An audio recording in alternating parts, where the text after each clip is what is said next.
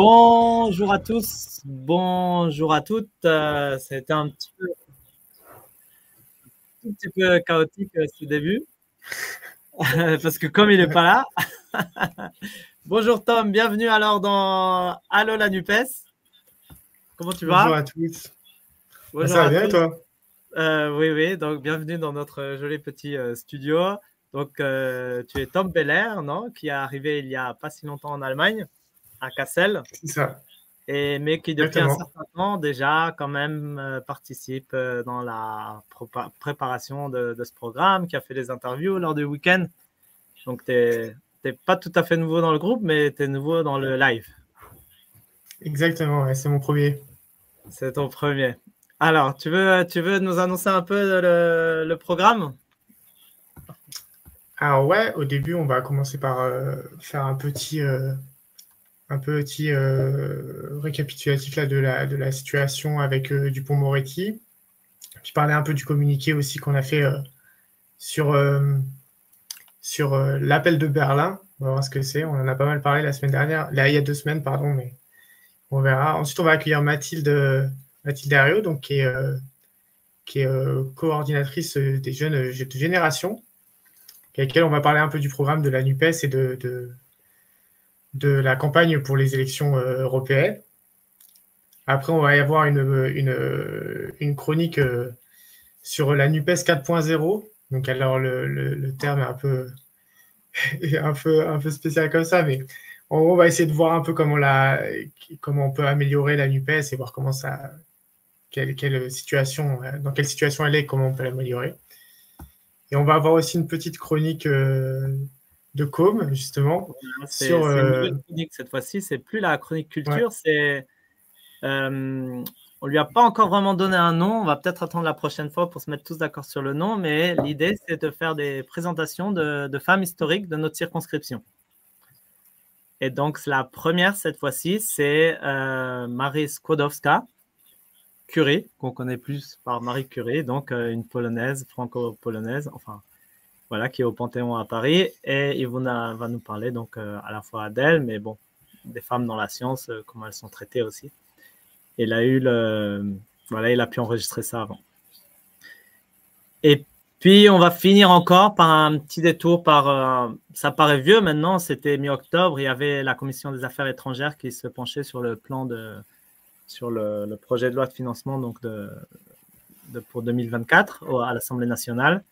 Et comme il y avait des amendements très spécifiques aux Français de l'étranger et tout ça, et eh ben, l'idée c'était de revenir un peu dessus pour voir un peu de, quoi on parle, quand on parle de nous, de quel thème et quels sont un peu les arguments des uns des autres et les visions des uns des autres. Voilà. Est-ce qu'on a oublié quelque chose, Tom? Je crois pas, non, c'est tout. Alors, euh, peut-être, voilà, on va commencer. C'est pas vraiment une chronique, c'est juste une mise à jour par rapport à Dupont-Moretti, puisqu'on avait fait une chronique ici euh, dans la le thème euh, euh, la France, pays des droits humains. Donc, un des aspects avait été toutes les affaires judiciaires de la Macronie, qui, sont très nombreuses. Et puis, en novembre, on avait eu un marathon euh, judiciaire, puisqu'il y a eu le procès de François Bayrou, il y a eu le procès de Dupont-Moretti et il y a le procès de Olivier Dussopt. donc, Bayrou et Olivier Dussopt auront un verdict en 2024. Par contre, le verdict euh, pour euh, Dupont-Moretti a déjà eu lieu le 29 novembre et il a été totalement blanchi.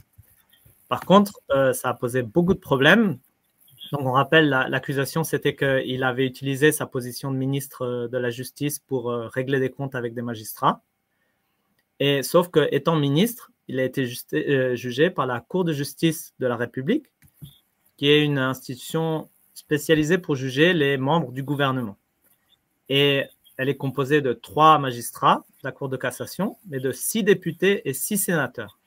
Donc on voit déjà ici l'indépendance vraiment de cette euh, cour. Elle peut être euh, légitimement remise en question. Et, après, sur le jugement même, la cour a reconnu qu'en fait, Dupont-Moretti avait effectivement effectué un, euh, avait matériellement effectué un, délit, enfin, et il était répréhensible, mais comme il l'avait pas, il l'avait fait sans intention, il l'avait pas fait exprès, grosso modo. Donc euh, finalement, à l'insu de son plein gré, il l'a fait. Donc euh, finalement, ils n'ont pas jugé coupable, quoi. il n'a pas fait exprès, le pauvre. Voilà. Et puis on, je rajouterai là-dessus que Rémi Heinz, en fait, c'est le, procureur qui a, qui a mené donc l'accusation, qui, qui n'a pas fait appel de cette mesure. Et l'argument que Rémi Heinz officiellement donne, c'est une, il dirait ça mettrait trop de temps à remettre en place euh, la Cour de justice, puis sûrement le résultat serait peut-être le même. Mais en plus, et là je vais vous le citer, il dit je pense qu'il faut aller vers l'apaisement, il faut passer à autre chose. Très clairement, le ministre a dit vouloir tourner la page. Ce sont également ces considérations qui l'ont emporté en ce qui me concerne. Donc ce procureur-là, il doit travailler avec le ministre de la Justice. Et il l'a dit, il ne peut pas être constamment en procès. À, la fin, on va travailler avec lui et être en procès contre lui. Donc voilà, faut tourner la page et avancer ensemble pour euh, travailler dans le ministère. Donc c'est vraiment, il a dit ouvertement, c'est parce que c'est le ministre de la Justice qu'il n'a pas fait appel. Si ça avait été un autre ministre, peut-être qu'il aurait fait appel, euh, mais là-dessus, il a dit, comme c'est le ministre de la Justice, voilà, euh, il faut que je passe avec lui, donc euh, je vais pas faire appel, quoi, ça va, ça va envenimer nos relations encore plus. Donc voilà, c'est vraiment un, procès extrêmement indignant qui, euh, plus que Dupont-Moretti est resté ministre voilà, jusqu'à la fin, alors qu'on se souvient que Bayrou avait tout de suite démissionné en disant qu'il ne pouvait pas, en tant que ministre, il devait se taire en tant que ministre de la Justice, donc il pouvait pas se défendre et il avait tout de suite démissionné six ans avant son procès et Dupont-Moretti est resté jusqu'à la dernière seconde et il reste encore. Voilà, donc c'était la petite mise à jour par rapport à, cette question. Et puis, euh, juste avant d'inviter Mathilde ici euh, avec nous, on va euh, peut-être Tom, tu, pourrais présenter l'appel de Berlin, donc qui était sorti de notre week-end, notre grand week-end de rassemblement NUPES dont on a beaucoup parlé la dernière fois. Ah oui, effectivement, on a pendant notre grand week-end, on a, on a décidé d'écrire un communiqué qui s'appelle l'appel de Berlin. Alors c'est symbolique. Euh, consolidons euh, l'union par sa base et sur la durée. Donc pour euh, faire rapidement, hein, le, thème, c'est vraiment de, pousser et de, dire à nos directions que l'union, nous, on l'a fait à la base. Donc il faut qu'ils la fassent en haut. L'idée, c'était de réagir à toutes les, polémiques qu'il y avait eu avant sur les uns et les autres qui disent on va quitter la NUPES, mais aussi réaffirmer que nous, bah, on n'a pas envie de quitter la NUPES, qu'on pense que c'est un espace qui est intéressant, qui est, qui est unique et qui a un enjeu en fait à ce moment-là, historique dans lequel on vit. Donc, on pense que c'est important de le conserver. Et donc, c'était aussi pour montrer aux, autres qu'ici, on, on, fait, la NUPES, on la fait vraiment vivre. Et aussi un peu appuyer sur le fait que à l'extérieur de la France, euh, pas que en Allemagne, hein, mais sur toute la Circo, on peut observer euh, les conséquences concrètes de l'extrême droite. En fait, hein, on a des camarades qui sont en Pologne, euh, camarades qui sont en Hongrie ou des choses comme ça. Donc, comment on, comment on fait pour. pour, pour C'était aussi pour dire officiellement aux directions vous, depuis Paris, vous. vous vous pouvez pas forcément voir ce que c'est que l'extrême droite en Europe, mais l'extrême droite en Europe, c'est quelque chose de concret. Et donc, il faut aussi prévenir là-dessus. C'était le grand, le grand but. Donc, ça a été signé par euh, tous les représentants, représentantes des, des, partis politiques et de la société civile de notre circo. Voilà, ça a été partagé sur les réseaux sociaux. Et si vous le voyez passer dans vos réseaux, n'hésitez pas à le repartager également. Voilà. Voilà, donc on va inviter Mathilde sur notre écran. Bonjour Mathilde. Bonjour. Bienvenue chez, dans Allo la NUPES. Donc. Et... Merci beaucoup pour l'invitation. merci beaucoup de l'avoir accepté. Hein. On a été très heureux de, de, te rencontrer déjà à Berlin. Hein. On, s'est connus en, live tous, euh, en même temps d'ailleurs. Et on voulait aujourd'hui beaucoup parler du, du, programme des jeunes de la NUPES, non? Que vous avez mis en place pour les européennes, donc qui n'a pas réussi à, au moins, à unir tout le monde. Mais ça a le mérite d'exister, d'avoir d'être un, programme qui, qui, peut nous unir tous. Donc, on voulait revenir là-dessus. Et peut-être pour commencer, déjà, si tu peux nous parler de la, la genèse. Donc, comment vous en êtes venu à ça? Déjà à l'idée, à la volonté et, arriver concrètement à le matérialiser. Oui, bah alors euh, je pense que pour, euh, pour beaucoup, enfin, et vous venez d'en parler, euh, mais pour nous les jeunes, c'était tout aussi évident. L'accord des législatives en 2022, il est surtout synonyme de beaucoup, beaucoup d'espoir, d'enfin avoir la gauche qui se parle, est capable de travailler ensemble, de pouvoir porter 650 propositions tous, tous ensemble. Euh, elle vient aussi bah, de tous les, députés qu'on a pu faire rentrer euh, à l'Assemblée nationale euh, et qu'on a vu travailler ensemble ces, derniers mois. Et nous, en fait, en tant qu'organisation de jeunesse, on a continué à travailler, que ce soit à travailler ensemble, que ce soit pour contre la réforme des retraites, euh, pour la retraite à 60 ans, euh, donc dès le mois de janvier dernier, euh, ou que ce soit après pour l'appel du, 1er mai. Donc, on a toujours continué à travailler ensemble et forcément, le fait de se voir beaucoup plus fréquemment que les années précédentes, le fait de travailler beaucoup plus ensemble, on discute aussi beaucoup et on se dit tous, mais en fait, nous, on n'a pas envie de se, résigner à ce qu'il n'y ait, pas eu de débat de fond sur le programme et sur les européennes. Euh, on voit euh, tous le danger de l'extrême droite. Quand on regarde les derniers sondages, on est à euh, Jordan Bardella autour de 28-29%, Marion Maréchal de Pen derrière à 6%, Dupont-Aignan à 2%. nous, on ne se résignait pas à ce qu'il n'y ait pas eu d'accord, enfin en tout cas qu'il n'y ait pas eu de discussion sur le fond. Et donc, on lance cette tribune euh, dans le JDD à l'époque. Je pense que ce sera la dernière tribune euh, de gauche dans, dans le JDD. Euh, ensuite, on a l'appel d'Alfortville, euh, où on se réunit tous et en fait, on appelle bah, nos chefs de parti, nos députés, à venir nous voir et à écouter en fait euh, bah, tous ces jeunes qui disent aujourd'hui, on a besoin de discuter ensemble, on a besoin que, que ce vent d'espoir qui est possible grâce à la NUPES puisse, puisse continuer. Donc, euh, on se résigne pas. Et euh, nous, ce qu'on voulait aussi montrer, c'est que effectivement, on a des différences. Sinon, on serait pas tous dans le même parti. On a des différences, mais comme on a été capable de le faire en juin 2022, aujourd'hui, on est on est capable euh, de pouvoir en discuter, débattre, peut-être se, disputer. A, pas. on était ouvert à ce qu'il y ait tous les débats en tout cas. Donc, en tout cas, de se dire, il n'y a pas de différence qui soit insurmontable. il faut qu'on puisse proposer quelque chose. donc c'était aussi ben, une, réaction à toute la désillusion qu'on voyait un peu gagner beaucoup d'électeurs et de sympathisants euh, euh, de gauche, euh, de se dire que voilà, il n'y avait pas eu ce, grand débat. donc, on s'est mis tous autour de la table donc au mois de juin pour poser d'abord cette tribune, ensuite Alfortville. On a travaillé tous ensemble ensuite pendant l'été. d'abord chacun de notre côté, et puis ensuite ben, tous ensemble avec des petites équipes de négociation sur chacun des sept thèmes pour, répondre à toutes, euh, les urgences.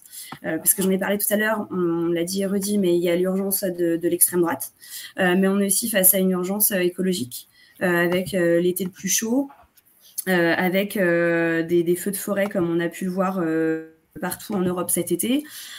On, puis on nous a souvent appelé hein, la génération climat. on a eu bah, la crise, enfin on a aujourd'hui une crise sociale euh, parce qu'on a aussi été appelé la génération précaire. Euh, on est la génération qui a plus entendu parler euh, d'austérité en Europe que de redistribution. on a l'urgence humanitaire à nos portes de l'Europe, où on a plus de 28 000 personnes qui sont décédées en mer Méditerranée et auxquelles aujourd'hui on est encore incapable de pouvoir apporter une vraie politique d'accueil. et voilà, aujourd'hui, on nous propose, notamment à l'Assemblée nationale, une loi sur, euh, sur, sur l'immigration. Euh, euh, et puis on a une, une crise, enfin voilà, une, crise, je disais, de, de, de la montée de l'extrême droite partout en Europe, qui est de plus en plus forte. Euh, que ce soit euh, en Hongrie, en Italie, en Slovaquie désormais. Euh, et donc voilà, nous on avait envie de dire en fait, nous on se résigne pas et, et, et voilà, et si nos, nos, les appareils de chacun de nos partis ne veulent pas le faire, et ben nous on sera responsable pour eux et on va porter un projet. et on aime bien le dire, mais le projet au début il portait sur, on se disait allez, si on a 40 propositions, ce sera bien. Puis on est monté à 70 et au final, bah, c'est ce petit livret de 166 propositions. Euh, donc pour pour changer l'Europe et changer la vie euh, des, Français et des Européens demain. Alors, tu l'as dit, il y a 166 propositions réparties en 7 thèmes. C'est ça. Voilà. Et est-ce que peut-être, ça va être un peu dur de les lister toutes, les 166 propositions ici, mais peut-être est-ce que tu peux, un peu dans chaque thème, ou pas forcément tous les thèmes, ceux qui te paraissent le plus, les plus parlants, présenter une ou deux mesures qui, te paraissent qu'elles pourraient, tu crois qu'elles pourraient mobiliser vraiment tant en France qu'au niveau européen? Parce que c'est vrai qu'au niveau européen, des fois, il y a des visions tellement extrêmement différentes que des choses qui nous paraissent tellement évidentes en France, finalement, on va euh, soit euh, à l'Est, ou soit en Allemagne, ou soit euh, n'importe où. Et, finalement, les gens, on, regarde les choses à 180 degrés totalement. Donc, qu'est-ce que tu crois qui pourrait vraiment mobiliser et unir finalement tous ces Européens ben, Alors, Effectivement, il y, a, sept thèmes. Euh, il y a la bifurcation écologique, il y a la justice sociale, euh, l'économie, la démocratie, euh, protéger les droits humains et les libertés fondamentales, l'accueil digne des exilés et un dernier chapitre sur, sur la paix. Alors effectivement, je, en plus, j'aimerais pas faire de, de, euh, ordonner, je dirais, les, propositions. Euh, les 166 euh, méritent d'être découvertes. Donc voilà, je vous invite à aller sur, sur le site et découvrir ce programme. on a toute une partie sur la bifurcation écologique et qui est vraiment difficile. qui est assez longue et qui est en plusieurs thèmes. Alors on le dit, hein, c'est 166 propositions. Effectivement, on peut très bien monter à 200 propositions. On pourrait en rajouter sur l'écologie, on pourrait en rajouter sur le social, on pourrait en rajouter sur l'économie. Euh, on fait plusieurs propositions sur, euh, la, la, PAC. Euh, on fait ici beaucoup de propositions sur comment est-ce qu'on peut venir en aide à la biodiversité, à la protection de l'environnement. On a aussi euh, tout un passage sur les textes fondamentaux. Euh, et du coup, j'en ai juste choisi une, mais c'est revenir sur les, traités de libre-échange existants euh, et sur la, et refuser la signature de nouveaux traités. Donc voilà, important parce qu'on a vu ce qui s'est passé dernièrement au Parlement européen. et donc celle-ci, je pense, a, a, tout le mérite, notamment vu l'actualité. Sur ensuite la deuxième partie sur la justice sociale. Là, je vais en porter une qui est plutôt portée sur, euh, les jeunes, mais c'est euh, créer une allocation d'autonomie pour les jeunes européens de 18 à 25 ans, euh, voilà, qui, mérite, d'être portée et partout, et partout en Europe. mais on a aussi beaucoup voilà, sur le temps de travail, sur comment est-ce qu'on peut garantir la primauté des, des droits sociaux, sur garantir des salaires dignes pour toutes et pour tous, donc avec un salaire minimum au prorata du salaire médian. Euh, et puis, on a aussi euh, une proposition, c'est la proposition 35 sur mettre fin aux politiques d'austérité en, matière éducative, euh, qui est importante, notamment au vu de toute l'histoire des politiques d'austérité qu'on a eues au sein de, l'Union européenne et de tous les pays qui en ont souffert et qui en souffrent et qui en souffrent encore. je pense notamment à, la Grèce ou à l'Italie. on a ensuite un troisième chapitre donc sur l'économie au service des gens. Et euh, là, bas pareil, on a euh, sa position 62 euh, sur inscrire dans le droit de l'Union européenne la protection des services publics nationaux et la nécessité de les renforcer. Donc, ce qui fait lien avec la proposition que j'ai, dont je parlais juste avant.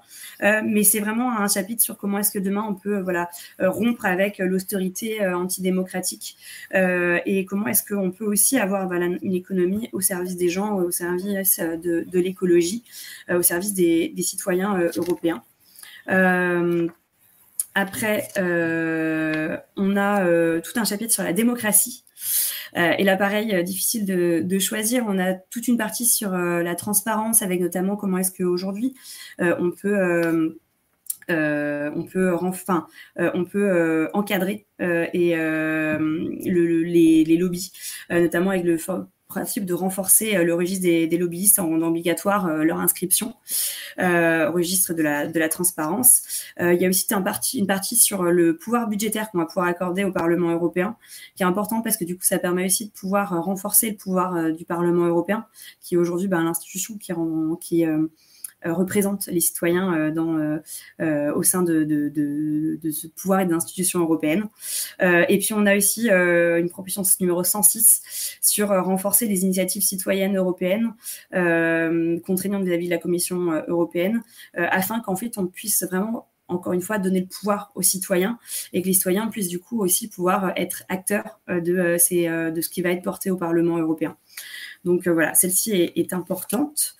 Euh, protéger les droits humains et les libertés fondamentales pareil, enfin, mais on a tout, ce qui va être sur la protection des, des lanceurs d'alerte et on l'a pu le voir sur différentes affaires au sein du pouvoir européen et au sein de notamment quand il a fallu euh, dénoncer les Panama Papers, etc., à quel point en fait ce, secret des sources il est, il est important, euh, notamment à l'échelle européenne. Euh, on a aussi toute une partie sur la protection des, des droits entre, enfin des droits de, de l'avortement, sur l'égalité femmes-hommes, sur aussi le droit, les droits des, des personnes LGBT, parce que aujourd'hui dans certains pays, voilà en Pologne, en Hongrie, leur liberté euh, sont de plus en plus attaqués, euh, mais c'est aussi le cas aujourd'hui, notamment en, Italie. Euh, et il faut voilà que qu'on puisse défendre et garantir ces, droits. il reste plus que deux parties. La première, c'est l'accueil digne des exilés. On a toute une partie sur abolir Frontex, on a toute une partie sur revenir sur les accords de, de Dublin. et donc, enfin, déjà, ces premiers pas-là vont permettre aussi que demain, on puisse euh, mieux euh, accueillir et garantir un, meilleur accueil euh, des, exilés en Europe. Et la dernière partie, c'est sur la, paix.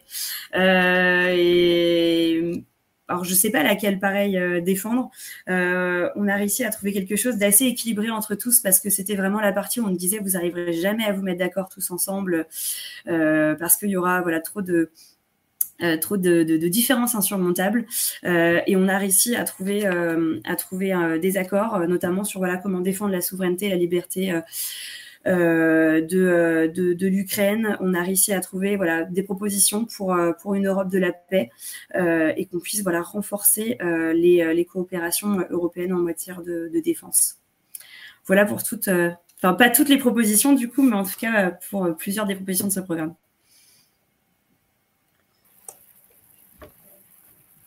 Sacré programme, hein Il en manque combien alors des propositions? 150 maintenant qu'on n'a pas lu euh, Ouais, à peu près, je pense. Et Tom, toi, tu avais beaucoup de. C'est vrai qu'il y, a plusieurs choses qui, euh, qui me semblent intéressantes. Il y a, des choses qu'il faut préciser peut-être, notamment autour de, de l'histoire d'Europe sociale. Alors, euh, tu as parlé de, de, de, soutenir les services publics euh, nationaux, mais en même temps, il y aurait des. Euh, il y a une, quand on parle d'Europe sociale, est-ce qu'on parle aussi de créer des services publics européens? Notamment, il y, a, il y, a, différents points dans le, dans le programme qui me semblent un peu contradictoires. Il y a sur, notamment sur l'énergie, la création d'acteurs publics européens de l'énergie, ensuite la défense des monopoles publics pour l'énergie, et ensuite le, permettre le déploiement des systèmes énergétiques locaux, associatifs et d'économie sociale et solidaire. Comment on organise tout ça en même temps la légitime euh, demande des, des, peuples d'être souverains sur leur, sur leur énergie et leur, leur service public et en même temps dire on va créer des grands acteurs européens de l'énergie sans passer par un système euh, libéral comme on peut avoir aujourd'hui des marchés de l'échange et qui ne fonctionne pas forcément bien. Et c'est aussi une question sur la désobéissance, parce qu'on parle beaucoup de désobéissance euh, à l'Union européenne. Tu dis légitimement, ouais, il faut que l'Union européenne fasse la pression, par exemple, sur la Pologne, sur les droits LGBT. Mais euh, comment on peut défendre à la fois la désobéissance dans notre, en France, à l'Union européenne, et en même temps, on va imposer à un autre pays des, euh, des, des, des, lois. Voilà. C'est comme ça que j'aimerais savoir comment on arrive à gérer cette cette ambivalence ah bah, enfin, on ne dit pas que ce sera facile, hein. mais euh, aujourd'hui, ce qu'on a, euh, qu'on a envie de porter et ce qu'on avait envie de porter sur ce programme, c'est quelle Europe on veut demain. Euh, et effectivement, aujourd'hui, si on dit imposer, notamment voilà sur les, libertés fondamentales, imposer à, à, certains pays, c'est parce que quelle Europe nous on veut demain. moi, je, je, je, veux une Europe qui puisse, voilà, porter, enfin garantir en tout cas les, les, libertés fondamentales de chacun. Je pense qu'en plus, c'est, voilà, c'est notre envie, en tout cas, notre envie à tous euh, moi, je veux une Europe qui euh, demain euh, ne fasse pas de l'austérité son, maître mot. et donc, nous, toutes nos propositions vont dans ce sens. Sur quelle Europe demain on est capable de porter, de créer et de, pousser?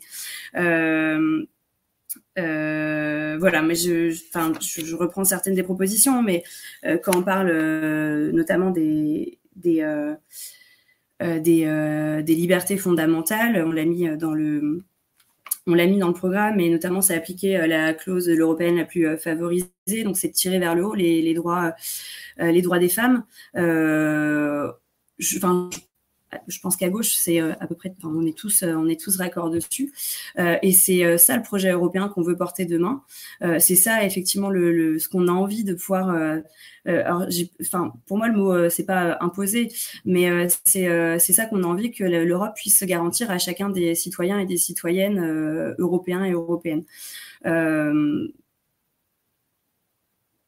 voilà, enfin vraiment pour moi, le projet, les 166 propositions, c'est quelle Europe on veut porter demain euh, et quelles sont les, propositions que demain on veut avoir pour pouvoir, encore une fois, changer la vie des gens.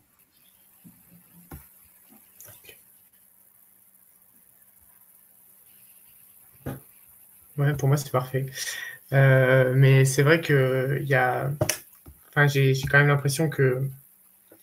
Euh, enfin, je pense que c'est légitime qu'on se pose la question aussi de qu'est-ce qu'on veut comme Europe, mais aussi quelle Europe on est capable de, mm. quel rapport de force on est capable de peser. Et ça, euh, ça qu'est-ce que tu en penses Toi, qu'est-ce que tu penses Est-ce que tu penses qu'il y a des, des, propositions, par exemple, qui sont, on est en capacité de porter et de, de gagner aussi, parce que faire un programme pour, euh, pour juste euh, perdre après, c'est pas forcément super intéressant. C'est aussi comment, qu'est-ce qui va nous faire, qu'est-ce que tu, qu'est-ce que, qui est, qu'est-ce que tu penses qui sort du lot et qui, qui va vers une potentielle victoire avec l'Europe actuelle?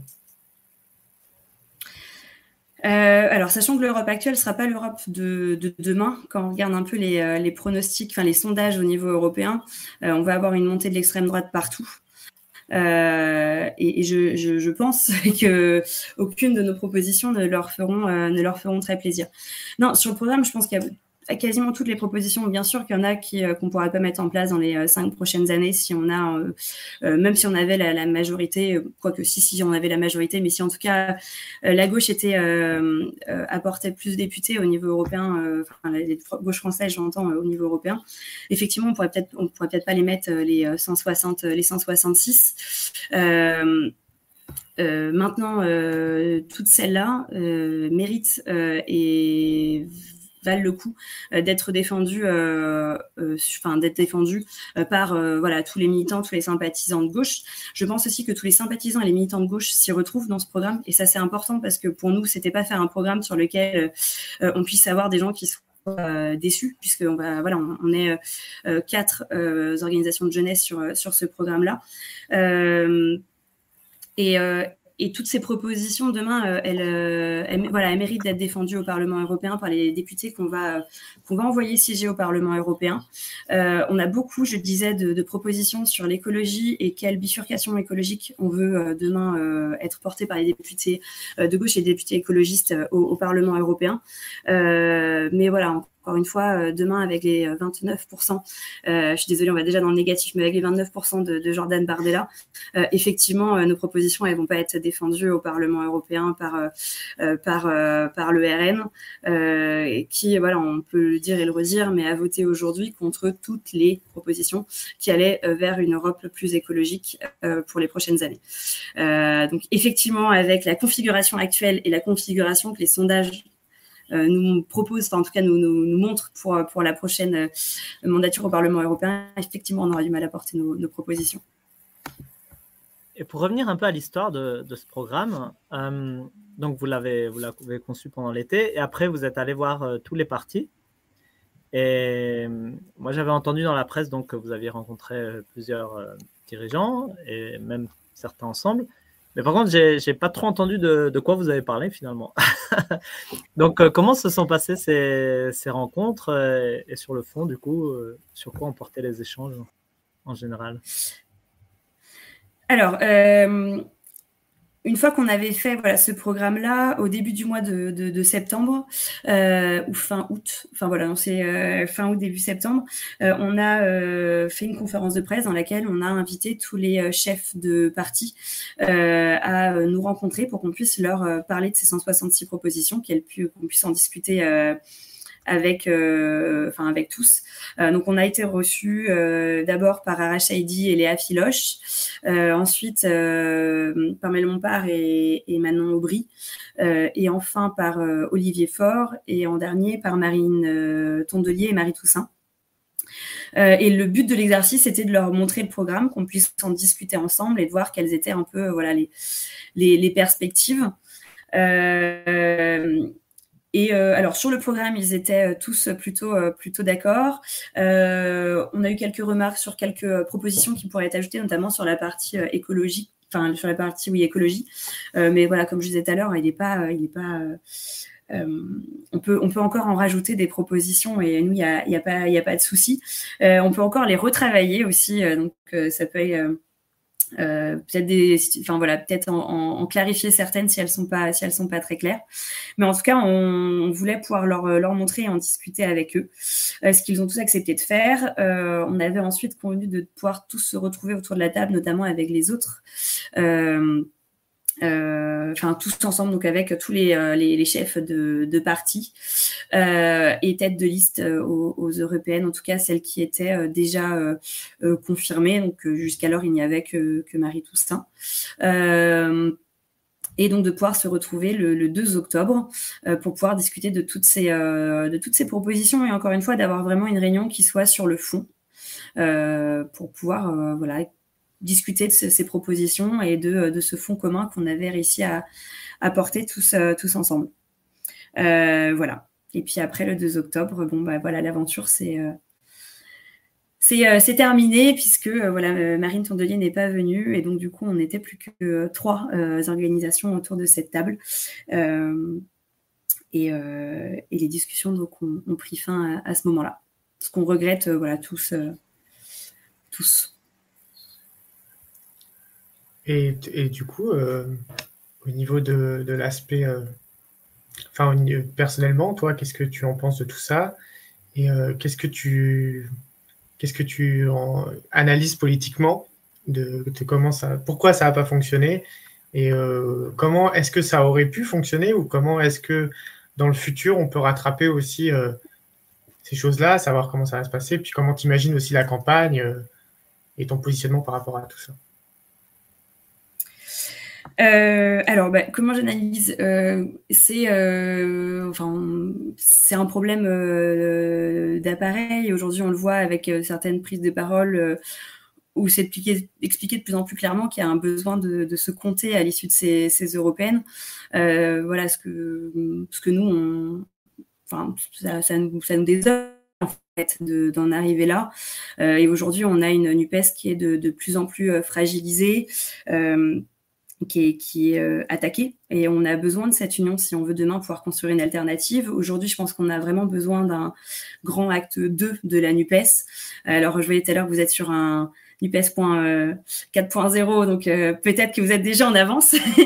Mais en tout cas, on a besoin d'aller, d'aller, enfin voilà, d'aller plus loin. On a besoin de, de, de ce renouveau de la, de la NUPES euh, parce qu'on risque de, de à perdre des gens.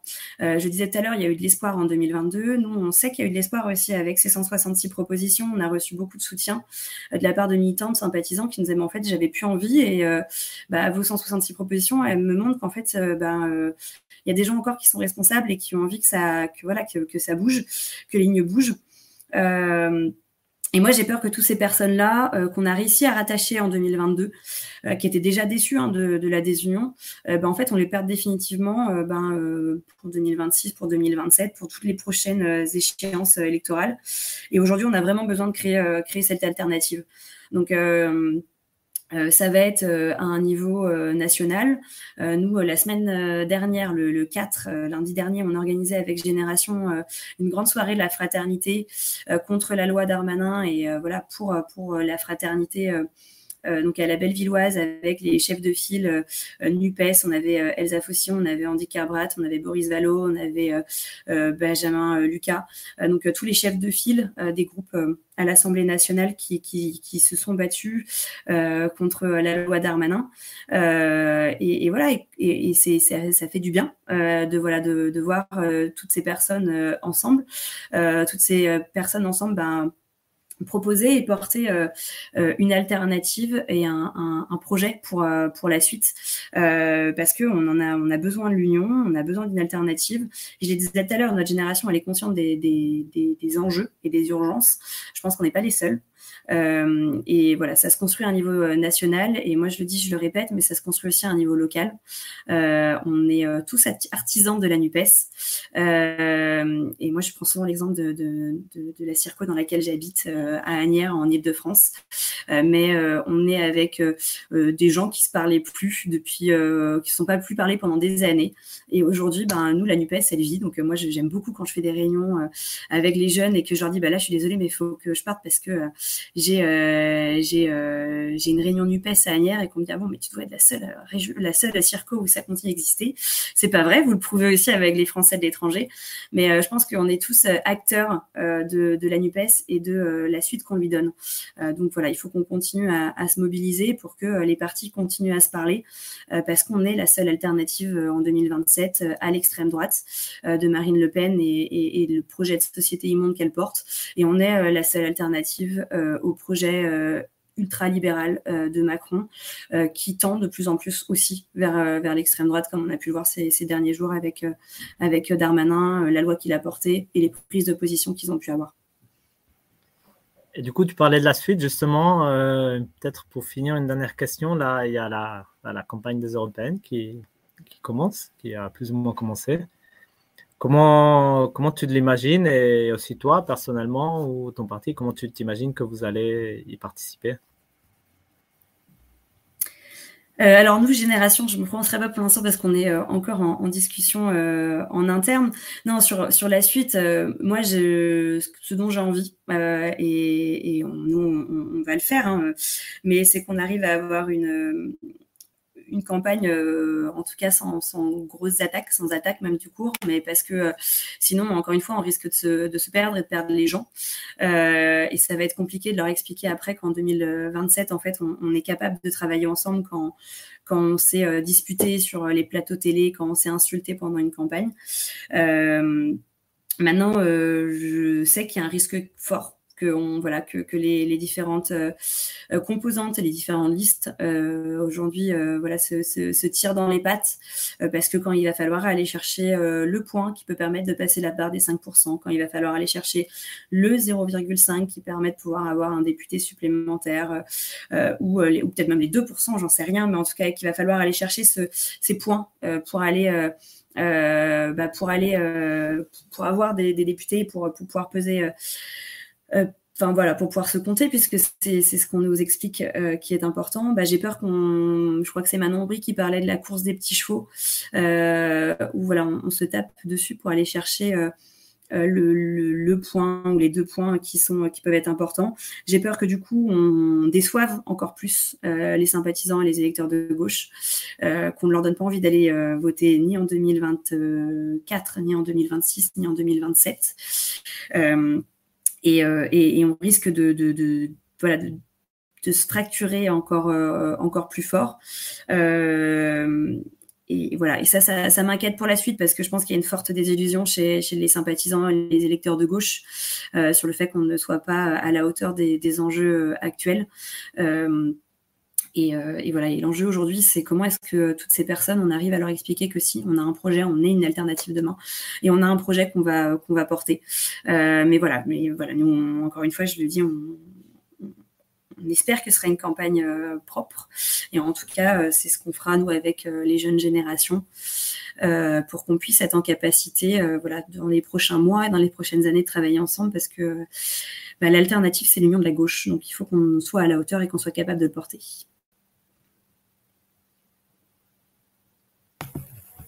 Merci beaucoup. Eh bien, Mathilde, on te remercie mille fois pour, euh, pour être passé ici. Euh, tu es presque devenue une militante de la Circo 7 des Français d'étranger. oh. Bah non, mais c'est beau. C'est beau de voir euh, l'union au-delà des frontières. C'est très chouette. Voilà, on va faire les liens. On va essayer de faire les liens, comme tu dis, au-delà des frontières, avec les, bah, les militants aussi de, de nos pays, non? Ça va être ça. Eh ben, on te souhaite euh, bonne chance, non, dans, dans, tout ce paysage. on, nous souhaite, on nous souhaite bonne chance ici. Et puis, bonne chose collective. En contact, hein, bien sûr, tu seras toujours la bienvenue ici dans Allo la Nupes. Bah, merci beaucoup et puis bonne soirée à vous tous. À la prochaine, merci. Salut. Voilà. Ah bah voilà, bah, bon, au moins on a pu parler euh, pour une fois de, ce programme, non? Et bah, il vaut le coup d'être euh, lu, non? C'est vrai, on l'a beaucoup brandi, mais très peu parlé de ce qu'il y avait dedans. Voilà. Donc euh, d'ailleurs, après, je vais mettre le, lien du, programme. Je te propose, Tom, de, peut-être nous un peu relâcher la tête hein, avec la chronique de, de Com, pour après revenir sur la NUPES pour un peu se on va beaucoup parler de la NUPES. Mais voilà. et, comme voilà, avec une très très belle chronique qu'il a faite sur euh, Marie Skłodowska, qui euh, qu'on connaît sous le nom de euh, Marie Curie. Donc c'est c'est la, la, première de nos, nos chroniques sur sur les femmes de la circonscription. C'est parti. Bonjour à toutes et à tous, c'est Com. Euh, aujourd'hui, j'enregistre depuis mon bureau de Prague une euh, nouvelle chronique, c'est un portrait. Et euh, c'est Scarlett qui nous a donné l'idée au podcast de faire des portraits de femmes. Donc cette semaine, je commence, mais ensuite, il y aura plein d'autres mondes, notamment Scarlett, je pense, qui fera des portraits de femmes de la circonscription. Et donc aujourd'hui, c'est mon grand honneur en tant que physicien de vous présenter euh, quelqu'un que vous connaissez sans doute toutes et tous, qui est Marie Curie. Alors, premièrement, euh, pourquoi Marie Curie? Eh bien, parce qu'en fait, elle s'appelait Marie Skłodowska-Curie. Elle était polonaise euh, et assez fière de l'être, comme je vous montrerai un petit peu par la suite. Et donc, pour moi, c'est important que je dise Marie Skłodowska-Curie. Voilà, c'est ce qu'elle souhaitait et c'est ce qu'elle souhaitait être appelée. Et donc, respectons ce souhait. Voilà. Alors, Marie Skłodowska-Curie, en quelques dates. Eh ben, elle est née euh, en 1867 à Varsovie, c'était au sein de l'Empire russe. Elle a dû déménager à Paris pour ses études en 91, 1891. Euh, là, elle a rencontré Pierre Curie et euh, a obtenu son doctorat et est aussi le son premier prix Nobel de physique. Donc, c'était la première femme à obtenir un prix Nobel de physique et c'était sur ses recherches sur la radioactivité notamment avec Pierre Curie et Becquerel. Ensuite, en 1906, euh, Pierre Curie est mort et euh, Marie Skłodowska-Curie euh, va le remplacer et va devenir la première femme professeure de physique à la Sorbonne. Euh, en 1911, elle va obtenir son deuxième euh, prix Nobel. Euh, c'est un prix Nobel de chimie, mais qui est aussi lié à la radioactivité, notamment parce qu'elle a découvert deux éléments, le radium et le polonium, qui est nommé suivant sa, terre natale, la Pologne. Voilà, et donc c'est la première personne qui a, qui a obtenu deux prix Nobel, et c'est quelque chose qui reste rare jusqu'à ce jour, me semble-t-il. Euh, en 1914, euh, juste avant la guerre, elle va devenir euh, directrice de l'Institut du radium à Curie, qui deviendra plus tard l'Institut Curie, et elle va appliquer sa recherche fondamentale à, aux soins de personnes cancéreuses. donc pour lutter contre, le cancer, ça deviendra l'Institut Curie. En 14-18, elle va mettre en place 18 voitures radiologiques pour euh, en fait soigner des, soldats qui sont au front. Et en 1934, elle meurt à la suite d'une maladie qui est euh, due à son exposition aux radiations pendant euh, au long de sa recherche. En 95, 1995, elle sera inhumée au Panthéon et c'est la première femme qui est inhumée au Panthéon pour ses actions et non pas pour les actions d'un de ses conjoints ou d'une personne de sa famille. Voilà, c'est quelqu'un de, effectivement, comme on le voit, de, très très importante. Alors, euh, voilà quelques petites images. Euh, sur l'image de gauche, vous voyez Pierre Curie et Marie Skłodowska-Curie dans leur laboratoire en 1906. C'était vraiment un hangar euh, assez... L'état de la recherche n'était pas génial forcément à l'époque, malgré leur prix Nobel de 1903 que vous pouvez voir sur la droite de l'écran. Et euh, là, c'est Marie Skłodowska-Curie au volant d'une des voitures radiologiques qui a été utilisée au front euh, pendant la guerre de 14-18. Donc voilà, ça c'est, on pourrait dire un peu le cours biographie que la plupart des gens connaissent. Mais moi, ce que j'avais envie de, mentionner et surtout de, me focaliser sur, c'est que en fait, Maria Skłodowska-Curie, c'est une rescapée d'un système pour et par les hommes, et euh, dans l'état de la société, mais aussi dans l'état de la recherche. Et pour preuve, euh, j'en pour preuve cette photo. Euh, c'est une conférence de physique qui est très connue dans, le monde de la physique. C'est en 1927 quand les théories quantiques apparaissent. Et donc, en fait, vous pouvez voir que dans cette, dans cette photo, il y a une seule femme et c'est aussi la seule personne qui a deux prix Nobel. Euh, donc voilà, c'est l'adage qui dit une femme doit travailler deux fois plus pour avoir euh, la même place qu'un homme. Ben, là, c'est très clairement, parce qu'il y a plein de, plein de prix Nobel dans, dans cette photo, mais euh, Marie Skłodowska-Curie, c'est vrai, c'est la seule femme et la seule personne à avoir deux prix Nobel. Voilà. Donc, euh, elle a dû surmonter un grand, grand nombre d'obstacles et de contraintes hein, dans sa vie. Euh, par exemple, euh, au début de ses études supérieures, elle a dû étudier clandestinement à l'université de Volante de Varsovie parce que c'était interdit au sein de l'Empire russe que les femmes étudient à l'université.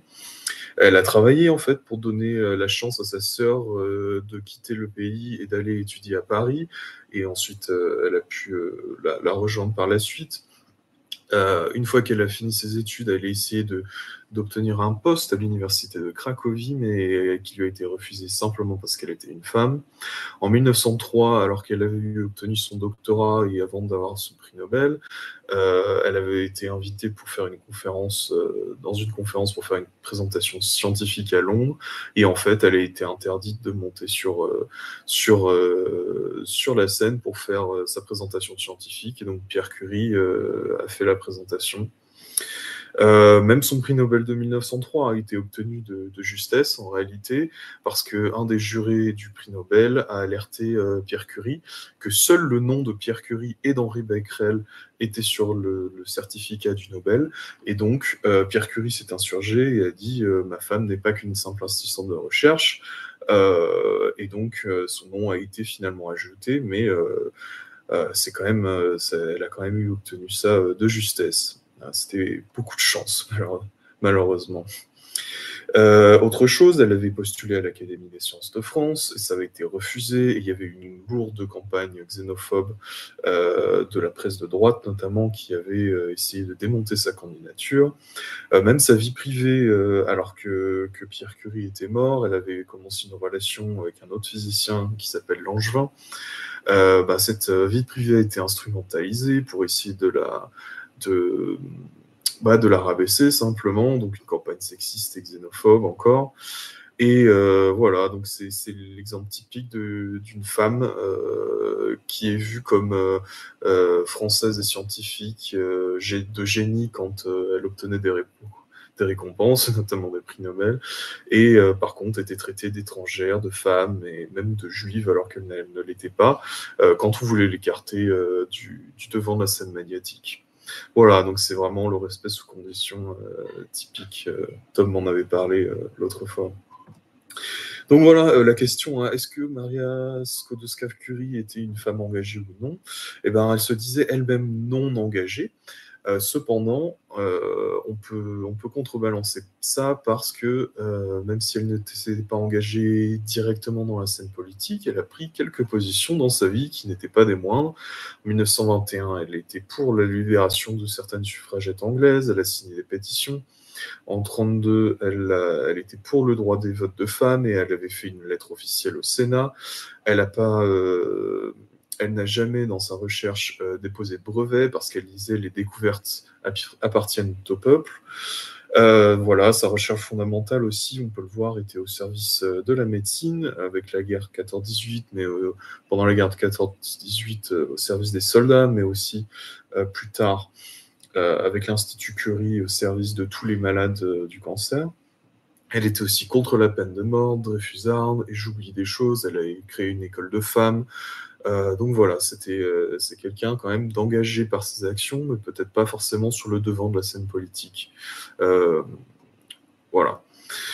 Et euh, qu'est-ce que c'est l'après Marie Skłodowska-Curie? Eh ben, actuellement, euh, la Commission européenne a des bourses de recherche qui s'appellent les bourses Marie Skłodowska-Curie, et ce sont des bourses les plus prestigieuses quasiment pour euh, des personnes comme moi dans, la, dans la recherche. Et aussi, l'Institut Curie reste un institut très important en France. Euh, mais il y a aussi l'après-Marie Skłodowska-Curie, qui est un peu le pire, dans le sens où euh, quel est l'état à peu près de la recherche euh, scientifique et notamment actuelle. Bah, si on regarde les, les, prix Nobel, en fait, il n'y a eu que 64 femmes lauréates contre 895 lauréats hommes. il y a trop peu de nationalités aussi qui sont représentées dans les lauréates et lauréats du prix Nobel. Au CNRS en 2020, euh, on avait 43% de femmes. Euh, donc c'est plutôt un, chiffre qui est en nette amélioration, euh, mais par contre il faut contrebalancer ça pour dire dans les positions de recherche pure et dure, il n'y a que 34% de chercheuses, 31% de directrices de recherche, 24% de directrices d'unité au sein du CNRS. Donc on voit que plus on demande euh, plus il y a de responsabilités, euh, ben moins, euh, moins nombreuses sont les femmes. Et donc ça, c'est quelque chose qui reste encore très nettement à améliorer. Et avec aussi le, il faut euh, sous-peser ça avec euh, le fait que dans certains domaines de sciences, par exemple en sciences humaines et sociales, on a quasiment la parité en termes de chercheuses. Mais par contre, euh, par exemple, dans certains domaines comme les mathématiques ou les sciences physiques, on a beaucoup moins de, femmes. ici, j'ai trouvé le chiffre de 19% de chercheuses en maths au CNRS en 2020. Voilà, et tout ça, évidemment, ça engendre un, climat assez hostile pour les femmes, euh, et notamment, ça se traduit par euh, le nombreux cas de violences sexuelles et sexistes dans l'enseignement supérieur et la recherche. Donc voilà, ça c'était quelque chose, on pourrait en parler pendant des heures, mais je voulais vraiment le, mentionner.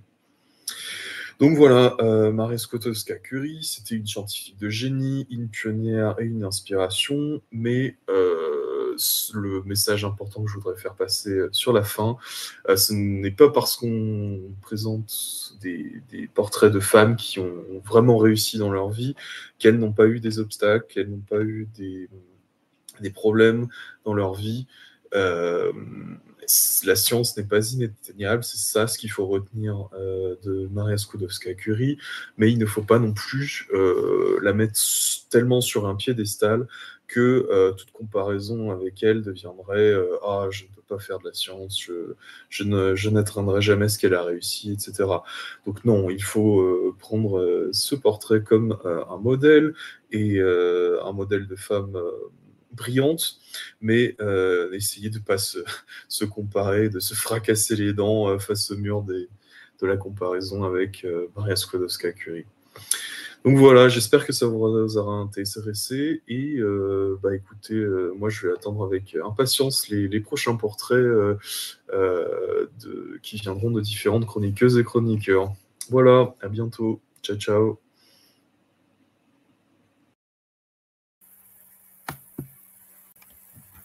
Merci beaucoup, comme c'était vraiment, vraiment super intéressant. Moi, je suis passé à Paris il y a début novembre, du coup, j'ai pu la voir au Panthéon. Entre autres, il y avait plein de monde. Bien sûr, il y a moins de femmes que d'hommes au Panthéon, mais euh, voilà, c'est assez émouvant aussi.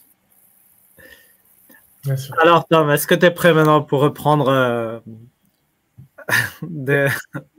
pour reprendre le combat? On y va? Beaucoup moins, beaucoup moins joyeux, ouais, effectivement. Je te propose de. Allez, on va lancer un générique un peu pour. Euh, pour euh, Voilà. Allez, bah, Mais faut que je, faut que je trouve d'ailleurs ce générique d'abord. ah voilà, il est là, il est là, il est là. Attends, c'est parti.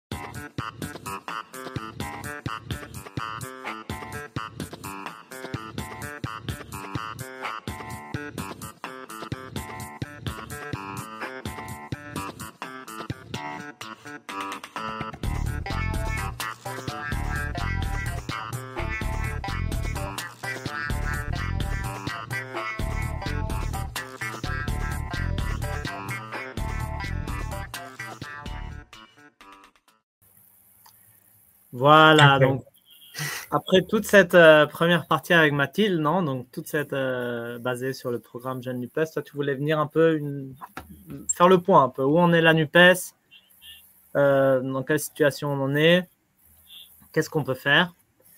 Alors peut-être déjà commencer, bah voilà, comment tu vois la, la situation en, général? Ah ouais, pour commencer, c'est vrai qu'on moi, j'aime bien partir de la situation concrète, donc de savoir dans quelle euh, situation on est, en fait, parce que politiquement, en France, et pas qu'en France, en Europe et dans le monde, en fait, euh, l'intérêt de comprendre ça, c'est de savoir où on se situe et de pas euh, partir dans des dans de, de, l'idéalisme, en fait, et partir dans juste des, des, des sortes de, de, présupposés sur les choses. Donc, moi, je pense que, enfin, étant euh, militant LFI, on pense souvent euh, dans, les, structures du matérialisme dialectique. Donc, qu'est-ce qu'on a face à nous? Euh, En ce moment même, on a une crise organique du capitalisme. Donc, c'est la fin d'un système, la fin d'un système qui est, venu à bout à, cause de ses contradictions. C'est ce qu'on appelle le néolibéralisme. Et ce système-là, il engrange plein de. la, crise de ce système-là, elle engrange plein de, répercussions euh, sociale et politique et démocratique. Donc euh, c'est vrai que nous, euh, à la NUPES, on a tendance à beaucoup parler de la crise démocratique. On l'a beaucoup vu à ce niveau-là, mais elle découle en fait d'une crise socio-économique. Donc, qu'est-ce que c'est la crise au niveau démocratique qu'on voit qui découle de la crise organique du capitalisme? C'est ce que moi je vais appeler un peu, un peu, c'est un peu provoquant, mais c'est une dictature bourgeoise en fait. Hein. C'est ce qui se passe en France. Euh, le mot dictature n'est pas euh, volontairement utilisé comme, euh, comme on pourrait l'entendre, comme en, Corée du Nord ou des choses comme ça. Mais la dictature bourgeoise s'est rendue visible particulièrement pendant le mouvement des retraites, où en fait on s'est rendu compte que l'opposition n'avait absolument aucune place, en fait, hein, concrètement, qu'elle n'était pas écoutée, et que les. donc Mathilde en a parlé aussi, mais les 20, 49, 3, etc. etc. Donc ça, ça, ça, ça vient d'une position de classe. Hein, on va faire du, name dropping, hein, mais Gramsci il appelle ça une, crise d'hégémonie. Donc c'est euh, pour lui, c'est la radicalisation de la bourgeoisie qui n'arrive plus à imposer sa domination par l'ordre classique de la démocratie libérale. Donc les, bourgeois, enfin ceux qui représentent la classe bourgeoise, hein, c'est pas forcément les bourgeois d'ailleurs, euh, ils n'hésitent pas à mentir. Donc l'exemple qu'on a nous, c'est notre député, hein, Frédéric Petit. tu, vous avez, voilà, ils n'hésitent pas à mentir ouvertement. Mathilde, elle nous a expliqué qu'à l'Assemblée aujourd'hui, ils avaient ils donnaient des grandes leçons de démocratie à la gauche, etc. etc. Bon, ils, menacent, ils, ont peur et tout. ça, c'est important de le comprendre, c'est vraiment parce qu'ils sont en crise hégémonique, c'est-à-dire qu'ils n'arrivent plus à faire passer leur ordre par euh, les voies classiques de la démocratie, en fait. Donc, qu'est-ce que ça crée? Ça, ça crée ce qu'on appelle un processus de fascisation d'une société dès que le capitalisme en crise il se fascise. Donc, euh, j'ai trouvé une définition du fascisme chez Contretemps. Euh, qui est vraiment euh, particulièrement euh, précise, je trouve. C'est en tant que mouvement, le fascisme se développe et gagne une large audience en se présentant comme une forme capable de défier le système, mais aussi de rétablir la loi et l'ordre. Donc c'est cette dimension profondément contradictoire de révolte réactionnaire, mélange explosif de fausse subversion et d'ultra-conservatisme, qui lui permet de séduire des couches sociales dont les aspirations et les intérêts sont fondamentalement antagonistes. Je trouve que c'est vraiment précis. Le mot de révolte réactionnaire, c'est exactement ça l'extrême droite, elle est à la fois en train de, défier le système, de défier la bourgeoisie, et en même temps, elle, ne propose qu'un retour en arrière. Donc en fait, c'est fondamentalement contradictoire, et je pense qu'il faut bien qu'on le comprenne, parce que c'est comme ça qu'on la combat, en fait. L'extrême droite, elle n'est pas invincible, hein, c'est pas quelque chose qui, c'est quelque chose qui est fondamentalement contradictoire. Donc voilà, elle va essayer d'effacer les, notions de classe sociale et effacer les inégalités. C'est ce qu'on voit notamment son rabâchage sur le patriotisme. Euh, moi, je trouve qu'il y a un truc qui est hyper précis, c'est la notion d'uniforme. On est encore en train d'en parler, l'uniforme à l'école. L'uniforme, c'est vrai, c'est fondamentalement fasciste parce que ça veut effacer les inégalités. Pas les effacer dans le sens euh, on, les efface concrètement, on les supprime. Non, c'est juste on les rend plus visibles. Donc tout ça, ça, découle. On, refait le, on, va de plus en plus dans le, dans le micro, mais ça découle de la construction d'un ennemi commun pour lequel on devrait effacer nos différences et le combattre. Donc des fois, des fois, le fascisme, il utilise euh, la guerre, donc il dit l'ennemi, il est étranger, et, des fois, il utilise aussi un ennemi qui serait à l'intérieur, un ennemi un peu fantasmé en fait. Euh, l'ennemi commun, on le voit clairement euh, depuis, depuis, depuis maintenant beaucoup trop longtemps, c'est les musulmans en France. L'islamophobie, c'est vraiment central hein, dans la politique française et dans le processus de fascisation. Donc le processus de fascisation. Excuse-moi, vas-y. Non, non, vas-y, vas-y, vas-y. Parce que je voulais te sortir de juste là. Pour, juste pour préciser, juste pour préciser le processus de fascisation, ça fait très peur comme ça. Mais la fascisation, c'est pas euh, c'est pas que les néo-nazis euh, dans Lyon ou, euh, ou Zemmour à la télé qui parlent de grand remplacement. C'est un processus vraiment qu'il faut qu'il faut prendre comme tel et qui touche tout le monde en fait, qui touche toute une société. donc si on revient un peu à, un truc, donc le système capitaliste et la bourgeoisie sont en crise, ils se réfugient dans le fascisme pour continuer à dominer et ils entraînent le reste de la population dans leur chute. Mais ça, il faut bien se rendre compte que c'est pas une fatalité en fait la, sortie des crises, elle n'est pas forcément fasciste, encore heureux. Euh, sinon, on serait, enfin, ce, serait, ce serait mécanique et heureusement, on n'est pas là-dedans. comment tu, vois pour revenir un peu, euh, entre guillemets, à nous, à la NUPES, comment tu vois la NUPES là-dedans, enfin, dans tout ce processus-là, justement, que tu décris? Ben Justement, la NUPES, en fait, elle, euh, donc on, voit que dans ce processus-là, euh, les possibilités de négociation ou de compromis sociaux avec euh, cette fameuse bourgeoisie qui se radicalise, elles seront de plus en plus nulles en fait. Il y a de moins en moins de capacités de négociation. C'est-à-dire que même les manifestations, même les, tout ça, les, on voit que tout le monde est dans la, dans la, quasiment dans le désespoir en disant mais on, ne peut plus avoir aucun poids. Donc la radicalisation du pouvoir, elle oblige en fait la radicalisation de la gauche, elle l'entraîne. Souvent on peut entendre des, partenaires de la, NUPES. Hein. Moi, je précise, je suis à la France Insoumise. Hein. Je parle pas. Euh, je parle. Euh, il est situé mon propos. Hein. Euh, les autres organes, on les entend souvent dire on veut plus être sous l'hégémonie de la France Insoumise. Mais ce qu'il faut, ce comprendre, c'est que c'est pas la France Insoumise qui s'est placée en hégémonie, c'est la radicalisation du pouvoir qui amène la gauche vers la gauche radicale parce qu'elle n'a plus de sortie social-démocrate classique en fait. Donc c'est un truc qu'il faut qu'on comprenne, nous, militants, militantes. Euh, le fait que Jean-Luc Mélenchon fasse 22% aux élections présidentielles, par exemple, c'est pas anodin.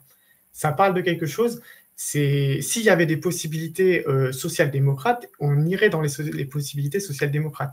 En fait, c'est qu'elles sont plus possibles, elles sont coupées, donc on va vers plus radical. Donc, euh, pour, on va peut-être essayer d'enchaîner.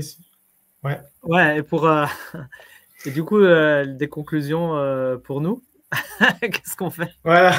voilà donc on va, on va, passer, on va passer maintenant. C'était moi pour moi c'est important de set un peu le, le, le, décor parce que sinon on n'arrive pas à comprendre pourquoi on a des problématiques et comment on les résout. Euh, les, les, problématiques. Donc une partie de la Nupes, elle fait un constat euh, idéaliste ou idéalisé de la situation. Donc elle ne voit pas le processus de fascisation, elle ne voit pas la radicalisation de la bourgeoisie. Et par là, du coup, elle refuse la conflictualité et la, confrontation avec les organes euh, politico-médiatiques euh, qui incarnent la fascisation comme un processus, justement.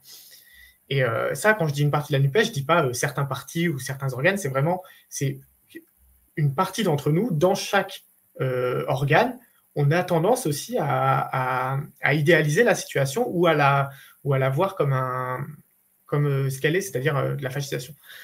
La, solution qu'on peut, qu'on peut amener à ça, c'est d'abord en tant que militant, militante, assumer la conflictualité et donc assumer de prendre des coups et euh, de la part de la bourgeoisie et des médias. C'est ce qui se passe tout le temps, c'est-à-dire les exemples, c'est l'écoterrorisme, euh, l'antisémitisme, euh, l'islamo-gauchisme, etc., etc., etc.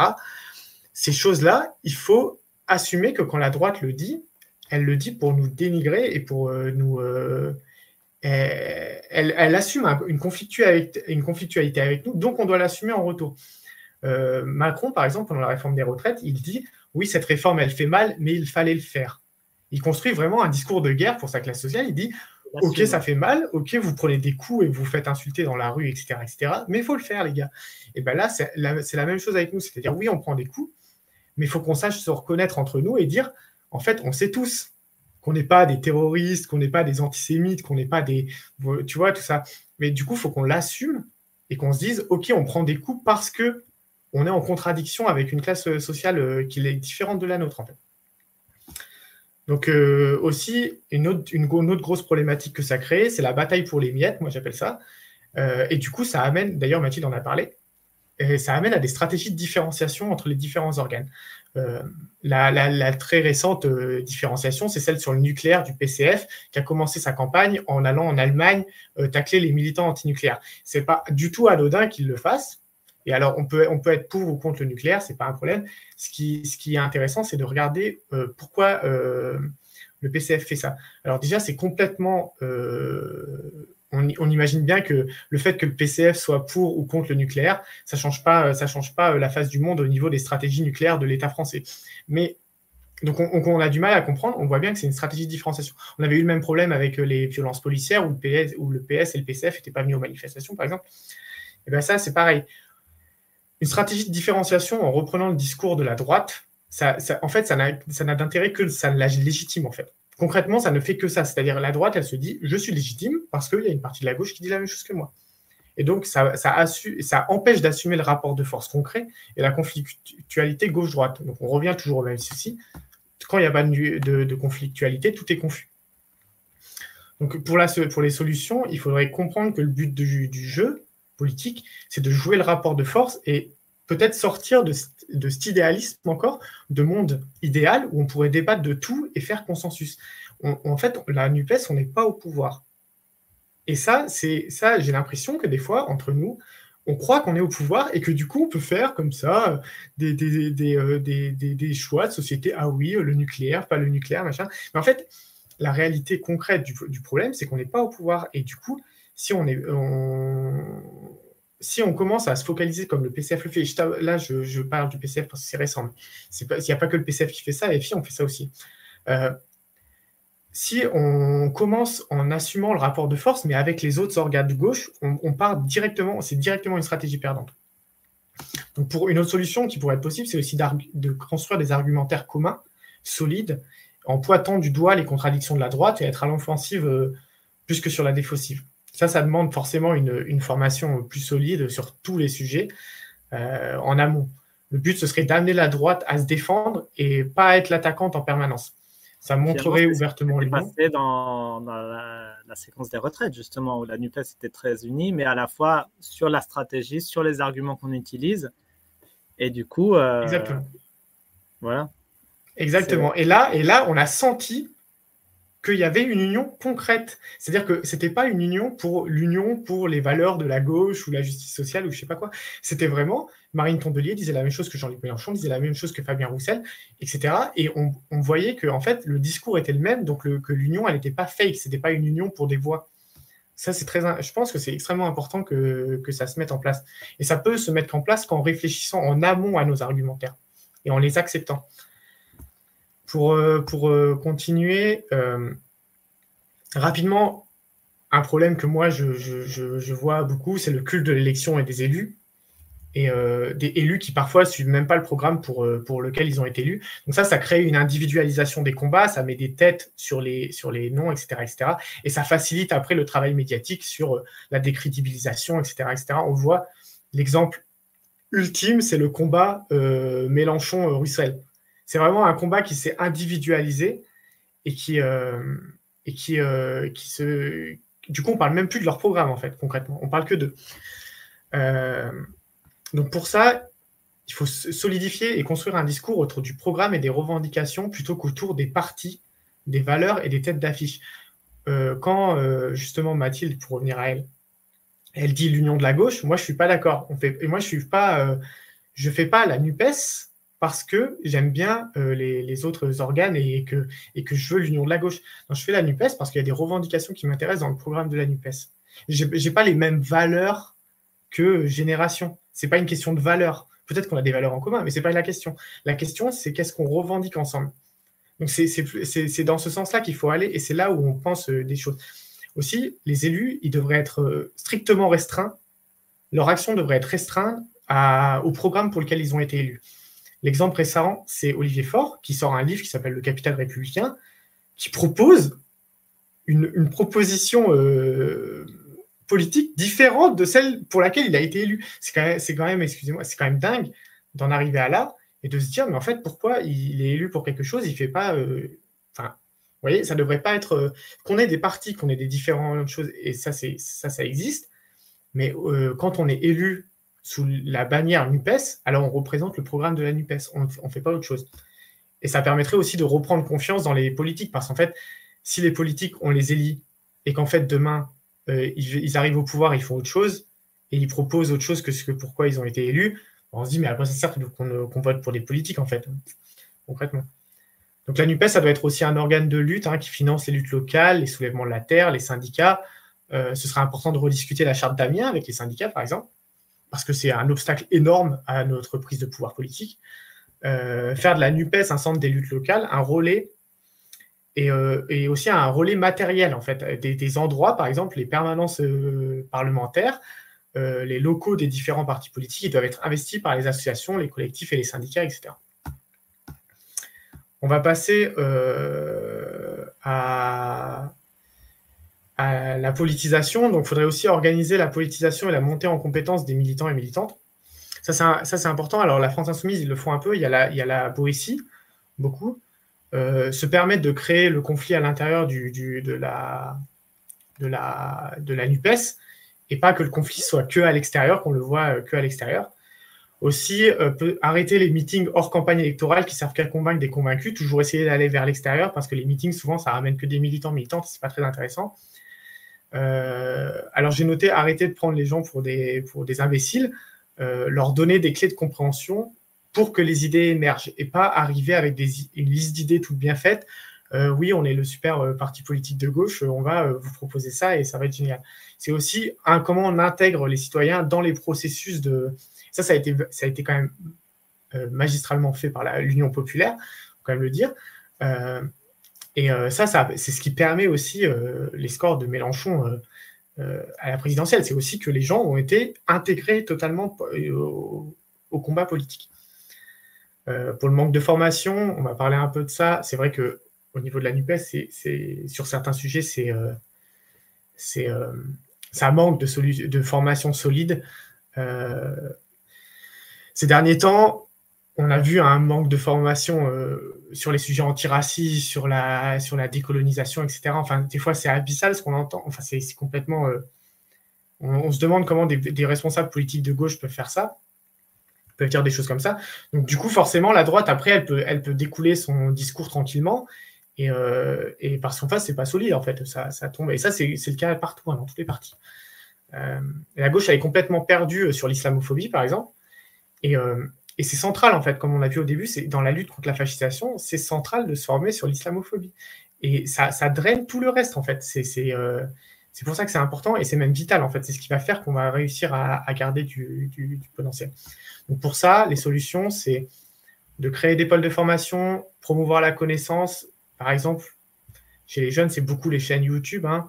Euh, par exemple, sur la colonisation et sur l'antiracisme, la chaîne Histoire Crépue, qui est super sur YouTube. Il faut regarder, voilà, il y a plein de vidéos. C'est des vidéos pas très longues. Et ça explique que concrètement, ça forme. Euh, c'est toujours mieux que. Alors, je peux comprendre qu'il y ait des gens qui n'ont pas envie de regarder les, conférences de marxistes pendant des heures où ils parlent, mais il y a aussi des vidéos, il y a aussi du contenu beaucoup plus, simple. Et aussi, ça amène. Euh, après, j'en aurais fini avec les solutions. Ça amène aussi d'accepter que certaines personnes, quand elles viennent dans les milieux militants, elles ne soient pas formées et que du coup, il faut, il faut accepter euh, que ces endroits-là soient des lieux où on forme et pas des lieux où on arrive déjà formé. Et du coup, euh, parce que ça, ça risque après de créer des complexes d'infériorité ou des, hiérarchies au sein des, militants. Donc ça, c'était pour les solutions. Je, sais pas Voilà, la formation, éviter le, le culte de l'élection, de se différencier et vraiment s'unir sur le fond, quoi, sur le programme, et pas l'union pour l'union, quoi. C'est un peu voilà, c'est ça. Les, les points. C'est faire la, la NUPES, ça ne s'appelle pas Nouvelle Union Populaire pour rien. C'est hmm. l'Union Populaire, c'est un, un une stratégie et c'est un programme. Et euh, c'est pas euh, l'union de la gauche, en fait. C'est extrêmement différent. Moi, quand je, pour, pour conclure un peu, euh, euh ces solutions, en fait, elles sont déjà là. Hein. Moi, j'invente rien. Ces choses-là, elles existent, mais en fait, elles sont portées euh, à la marge de nos organisations. Elles sont, elles sont portées parfois par une seule organisation ou parfois par quelques personnes dans d'autres organisations, etc. On voit par exemple les assemblées, les agoras, etc. Ça, ça, amène, ça amène beaucoup de gens, mais c'est porté souvent trop à la marge. Quoi. Et ça, il faut que nous, en tant que militants, militantes, on les pousse et qu'elles deviennent dominantes. On a tous un rôle à jouer dans nos organes et nos milieux, les, milieux respectifs. Quoi. La, la NUPES, si on veut combattre l'extrême droite concrètement, elle doit être à la fois porteuse d'un fort projet interventionniste euh, économiquement et d'un fort projet euh, libéral euh, socialement. Alors je m'explique. Le socialisme réactionnaire, c'est une catastrophe, on le sait tous, et le libéralisme économique, c'est une catastrophe aussi, on le sait tous. Donc, dans les phases de crise de la bourgeoisie, comme dans celle où on est, il y a toujours deux projets qui émergent contre la bourgeoisie. L'un progressiste qui veut dépasser les limites de la bourgeoisie, et un autre qui est réactionnaire et qui veut revenir en arrière vers un ordre ancien. Donc là, dans le, dans le, dans le cadre, aujourd'hui, on voit, c'est la NUPES, l'extrême droite, et le cadre qui, au milieu, se dépérit, c'est la Macronie. Euh, là, il y a deux erreurs, deux fausses alliances qu'on pourrait faire en fait en tant que militant de gauche. C'est de penser une alliance avec la bourgeoisie. Euh, ça, c'est le social-libéralisme, en fait.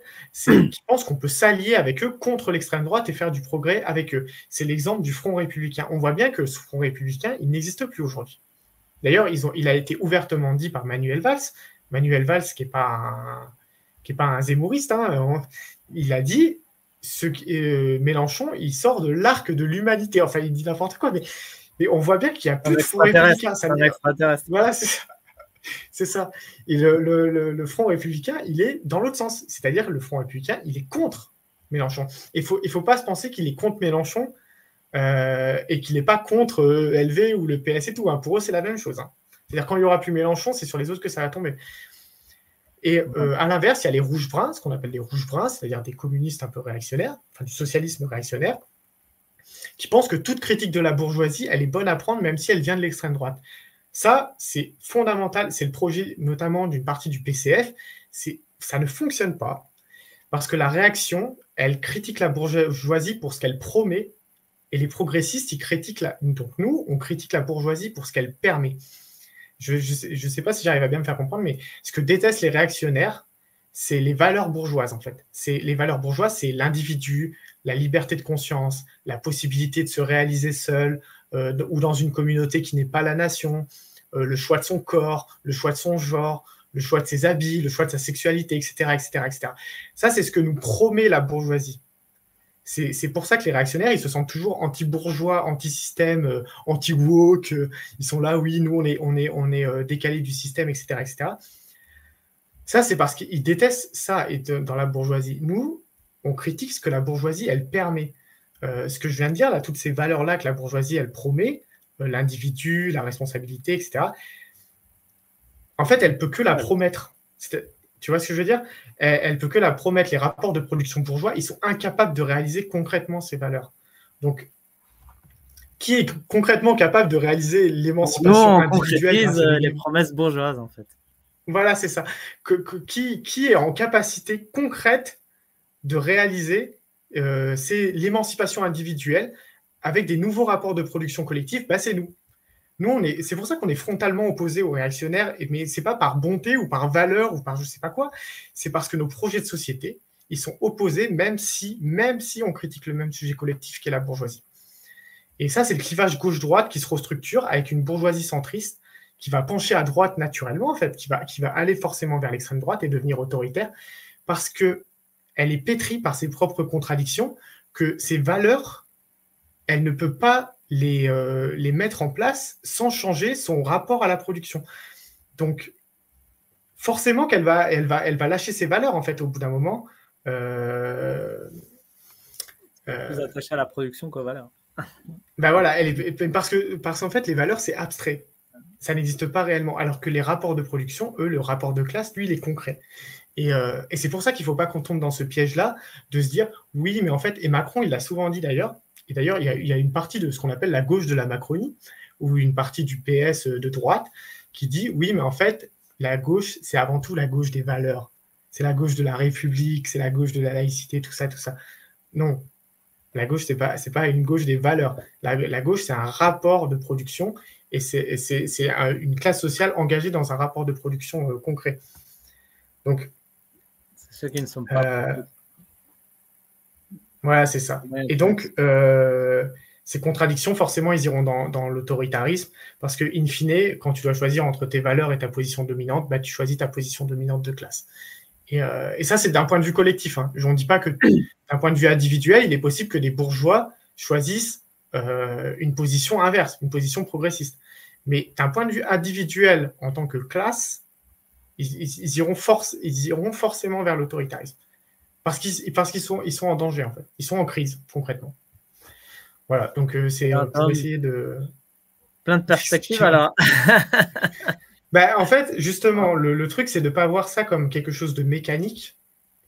C'est-à-dire, en fait, justement, c'est pour ça qu'on propose des solutions. C'est qu'il ne faut pas voir ça comme quelque chose de mécanique, mais comme quelque chose qui est possiblement dépassable. En fait, on n'est pas, pas dans l'impossibilité de. Euh, le fascisme, il nous vient dessus, mais ce n'est pas, pas une fatalité tout ça. Et si on continue à combattre, mais il faut qu'on combatte concrètement, c'est-à-dire qu'on combatte pour nous et qu'on combatte pas en pensant qu'on va faire une alliance avec, euh, avec euh, les, uns plus haut ou les uns à l'extrême droite, etc., etc., ou qu'on va apaiser les choses. Les choses, elles vont pas s'apaiser tant qu'on n'aura pas complètement repris le contrôle sur la politique. Eh ben, merci beaucoup, Tom, pour cette euh, contribution. Eh ben, on, va, on va essayer d'en prendre euh, du grain et de, et de la. Voilà, S'il y, a des questions et tout, je suis prêt à. C'est vrai que je ne sais pas si j'ai tout bien expliqué. Oh, si, si, si, mais c'était assez clair. Super, ben, on va passer directement avec euh, peut-être un petit générique à la dernière partie de la, la, la, soirée. Je vais essayer de faire court parce qu'il est un peu tard là. Allez, on va lancer un, un petit générique si je le trouve. Tiens, il se trouve que je le trouve. C'est parti.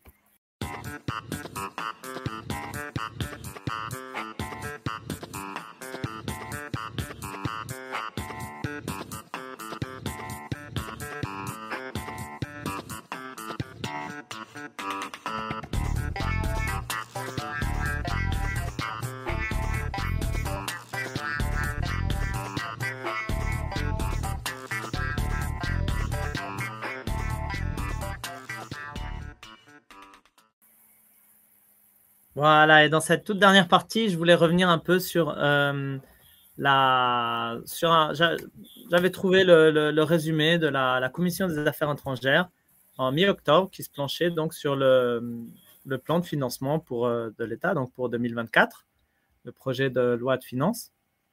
Et, donc, ce que je trouvais très intéressant, il y a plein de choses qui sont passées depuis, non? Et puis, il y a eu les 49.3 et compagnie on va pas trop, je vais pas trop, euh, je vais pas retourner là-dessus. Peut-être on aura la chance, peut-être avec un peu de chance de, euh, je fais déjà une annonce peut-être d'avoir Mathilde Olivier, une toute, euh, une sénatrice flambante neuve, qui pourra vous en parler un peu plus.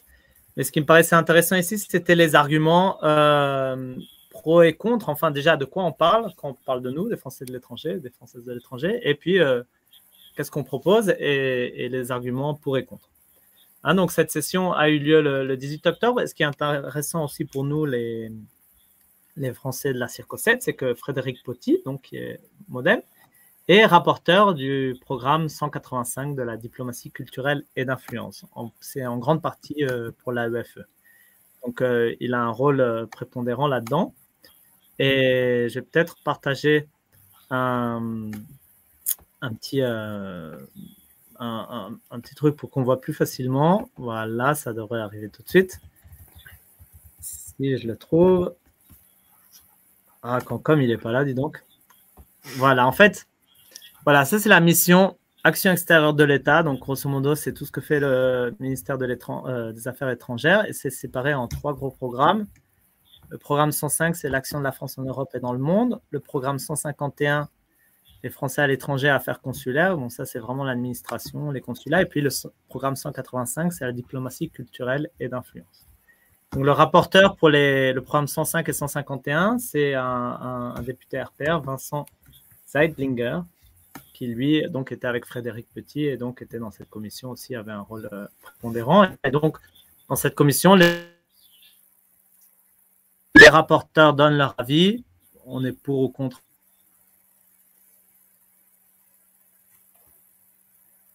Il y a un premier thème, donc c'est l'AEFE, qui est vraiment un thème. Euh, euh, Yann Chantrel nous avait dit la dernière fois, les députés euh, de l'Hexagone, lorsqu'ils pensent à l'action extérieure de l'État, ben, la seule chose qu'ils connaissent plus ou moins, c'est l'AEFE. Donc c'est un point assez, central. Alors, quelques, quelques amendements qui m'ont paru assez marquants. Donc, le premier, c'était d'augmenter la part des établissements à gestion directe, les EGD. Petit rappel, on en avait parlé dans notre session sur l'AEFE. En fait, il y a trois statuts d'établissement. Le premier, c'est EGD, donc c'est vraiment l'AEFE qui est un institut public français qui gère directement les, lycées français ou les écoles françaises à l'étranger. Donc, qui, fait les contrats avec les profs, qui parfois est même propriétaire du bâtiment. Enfin, voilà, il gère directement ça. Donc, c'est vraiment le statut où l'État est le plus impliqué dedans. Après, il y a les, les établissements conventionnés. Donc là, c'est un organisme privé. Souvent, c'est les associations de parents, par exemple, qui, euh, qui ont une convention avec l'AEFE. L'AEFE envoie des profs, parfois deux, trois profs, et puis il y a d'autres profs qui, sont, qui ont des contrats euh, directement avec l'association, donc des contrats locaux. Et puis, euh, il y a les, établissements partenaires qui sont, eux, c'est simplement, ils sont homologués. Donc, ils ont simplement un tampon de l'AEFE qui dit, bon, ben, c'est des programmes français, plus ou moins. Après, c'est géré totalement de manière autonome. Donc, c'est la, presque une délégation de service public. Et donc, des, députés, euh, là. En fait, il y a une petite diminution, des, EGD. Par contre, euh, le, développement du système, ben, se, base sur les établissements en grande partie homologués, justement, qui sont cette version libéral du service public. Alors, euh, bien sûr, ça a été euh, refusé, hein, comme tous les abonnements. Mais quel a été un commentaire quand même de Frédéric Petit qui montre bien son, son, état d'esprit dans la présentation? Et il dit Je vous rappelle qu'à de rares exceptions près qui tiennent à des raisons historiques, la plupart des établissements ne sont pas gérés par l'État français, mais sont avant tout des institutions de droit local le fait que nous gérions 60 de ces lycées de façon centralisée à Paris n'a rien à voir avec l'avenir de ce réseau de 580 lycées dont l'immense majorité relève d'une gestion locale. Euh, je trouve, on, voit clairement voilà, son, image libérale. Pour lui, la gestion de l'État, ça, tient au passé, c'est un leg historique, euh, c'est archaïque. Et puis le futur, en fait, c'est par les le futur du réseau, il passe par ces homologations voilà, là, je trouve il a ouvertement voilà, marqué son, son côté extrêmement libéral. Et, euh, et, donc, bien sûr, il dit, voilà, bah, pour développer, il ne faut pas des établissements à gestion directe. Et donc, il a, proposé un avis défavorable, et donc l'amendement a été euh, refusé. Ce qui est euh, quand même assez cocasse, c'est que plus tard, sur un thème assez différent, il y avait aussi un amendement qui demandait un, rapport, enfin un bilan pour les établissements dans trois pays en crise, le, Burkina, le Mali et le Niger, parce qu'apparemment, le nombre d'élèves a, chuté complètement euh, à cause de tous les, problèmes dans ces pays. Et donc, demander est-ce que ces, établissements sont viables financièrement Et voilà, demander, il y avait, donc il y avait un amendement qui allait dans ce sens-là. Et euh, la réponse a été non seulement de dire, ah, de toute façon, on a déjà toutes les données, mais de toute façon, parmi ces, il, y a, six établissements là-dedans dans ces pays, il n'y en a qu'un seul qui a un EGD les autres sont des établissements en fait euh, indépendants, euh, soit conventionnés, soit homologués. Donc en fait, on n'a rien à voir là-dedans. on ne peut pas demander des comptes euh, puisque c'est des, institutions privées. Donc déjà même dans le même jour, dans la même session, on voit déjà comment la, différence entre un, établissement public ou s'il a des problèmes, l'État peut venir, il peut demander des comptes et voir comment il, sauve financièrement le problème. Alors que si c'est des établissements privés, soit conventionnés, homologués, ben, l'État il dit bah, c'est votre problème, hein, euh, démerdez-vous. Euh, voilà, c'est assez cocasse dans cette même session de voir déjà comment la différence de traitement voilà, entre un, établissement public et un, autre. Alors après, il y a une question aussi d'un un amendement pour résidentialiser les titulaires non résidents.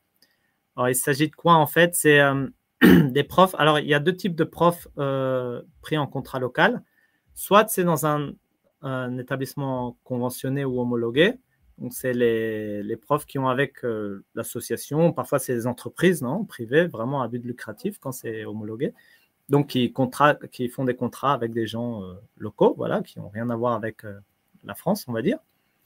Et par contre, ce qu'il y a dans les EGD, parfois dans les établissements à gestion directe, parfois la propre AEFE fait des contrats locaux parce qu'elle n'a pas assez de postes de fonctionnaires, elle n'a pas le droit d'avoir des postes de fonctionnaires qui sont limités, donc elle fait des contrats locaux.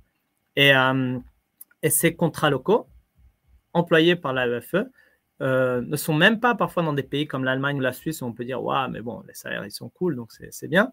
Mais en fait, la UFE a sa propre grille tarifaire qui en fait n'est pas basée totalement sur le, pays.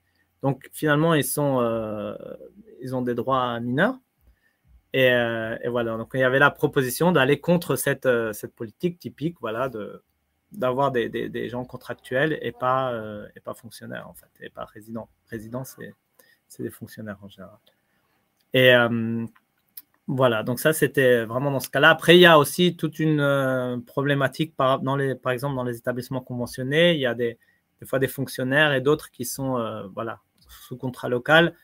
Et là, ça crée des différences, des tensions, des problèmes, et ça, c'est encore une autre thématique. Troisième point pour l'AFE, augmenter les bourses pour les enfants scolarisés. Voilà, un truc assez, assez typique. Il y a l'inflation, la crise, tout le monde en a besoin. L'argument, c'était de dire on a déjà augmenté, on est passé de 118 millions à, 115 millions à 118 millions. Euh, et, en fait, si on augmente, ça ne va pas être utilisé, ça risque de créer des SOULT, je crois que ça s'appelle, donc des, crédits euh, votés et non utilisés. Donc ils prétendaient ça, donc euh, ils disaient c'est pas la peine. Et puis le dernier amendement, celui-là, par contre, c'est un amendement de Frédéric Petit qui a été voté, qui est de séparer la gestion de ces établissements EGD à celle du réseau en général, l'AEF. Et là, c'est un peu plus peut-être abstrait, ça peut paraître abstrait, mais c'est vraiment cette idée, euh, voilà, on découpe euh, l'institut public, hein, on connaît ça avec le rail, avec l'énergie, enfin avec tout, on le découpe en petits morceaux. Et après, en plus, il y a des questions comptables, voilà, tout à coup, ils doivent être autonomes financièrement, euh, certains secteurs, et alors ils doivent, ça permet de faire plus de pression. Et, voilà, ça c'est un amendement qu'il avait déjà déposé l'année dernière qui avait été un, peu refusé, pas tout à fait de cette manière. Et voilà, ça a été aussi euh, accepté. Il y a aussi un autre, encore un amendement que je n'avais pas listé, mais que fait, veut lister les, établissements Apparemment, dans la loi actuellement, sur tous les EGD, elle dit l'AEFE finance les établissements.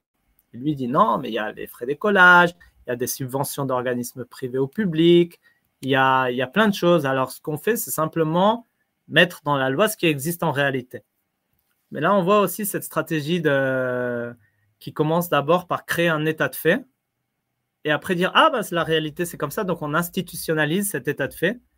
Euh, parce que si on avait dit dès le début, ah, on va, on va dire que les, établissements peuvent avoir des, aides d'entreprises privées, par exemple, ou de fonds, des donations, là, ça aurait grincé un peu plus les dents. Alors, on avance un peu caché, et après on dit, ah, bah, en réalité, c'est comme ça. Et puis, euh, et puis simplement, on, on Yes.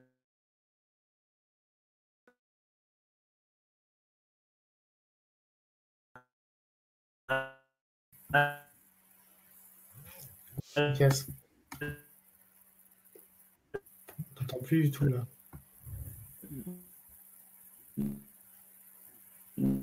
Analyse qui est un.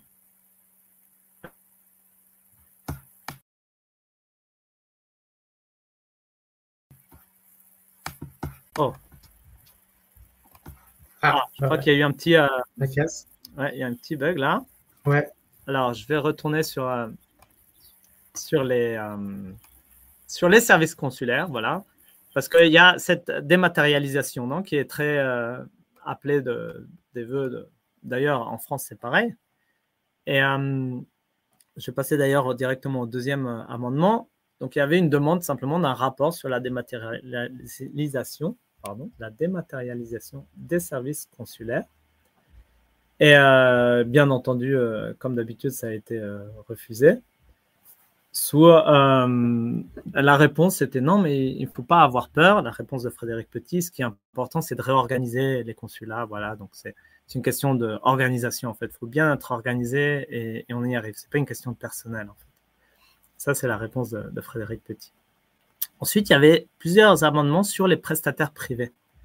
Parce que, en fait, ça, je ne le savais même pas, mais j'ai appris qu'une grande partie, en fait, des, voilà, des tâches de service public, des consulats, sont déléguées à des prestataires privés et qui, qui en plus, il y a un problème à la fois de coût, mais un problème aussi de données personnelles parfois. Et, donc, voilà, l'amendement visait à limiter au moins ces prestataires privés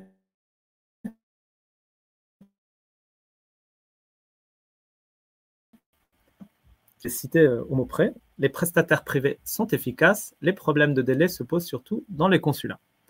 Voilà, donc ça c'est dit, c'est dit, après chacun en tirera sa, propre conclusion. Et enfin, euh, quant au... Il y a un petit... Euh, pardon, ça c'était pour les traitements privés des visas, mais en fait ça revient au même un peu pour les prestataires privés parce que euh, ce, qui, ce qui a été dit par la députée LFI, c'est qu'apparemment, il y a des pays où les... En fait, si on passe par des prestataires privés, pour avoir un rendez-vous au consulat, on en trouve un dans, dans deux, trois jours. Alors que si on appelle directement au consulat, on en a dans deux, trois mois. Et bien sûr, ça engendre des coûts aussi.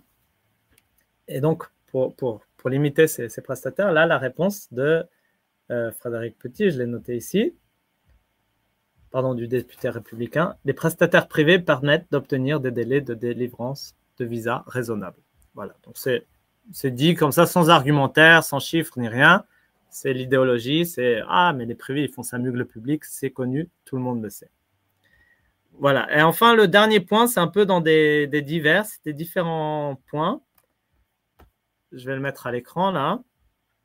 Normalement, j'espère que ça devrait être voilà, les autres.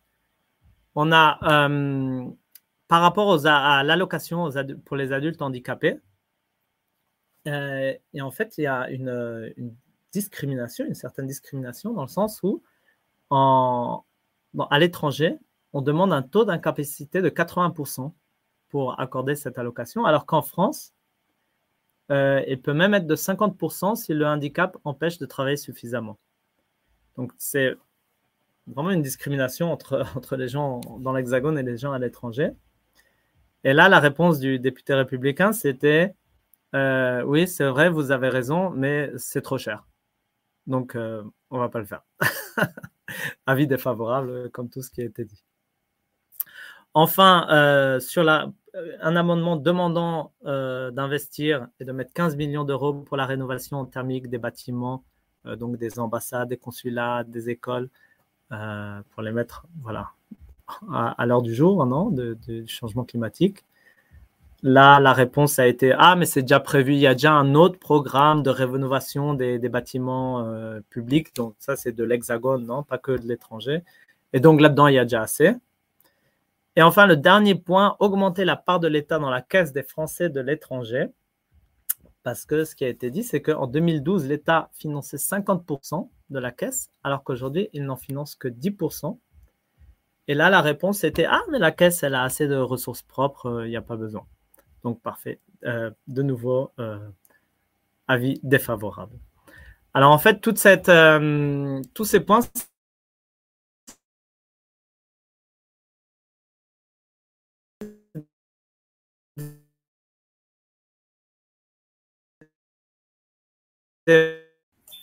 vraiment, j'ai, voilà, je voilà, de, de la Macronie qu'on nous met devant.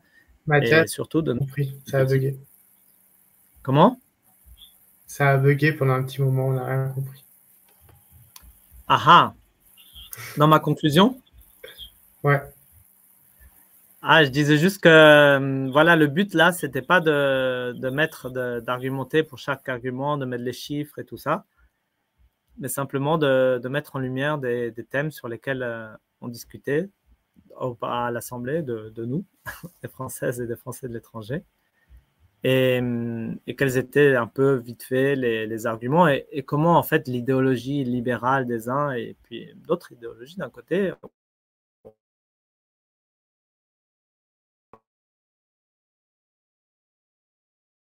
la voie finalement à travers ces questions budgétaires.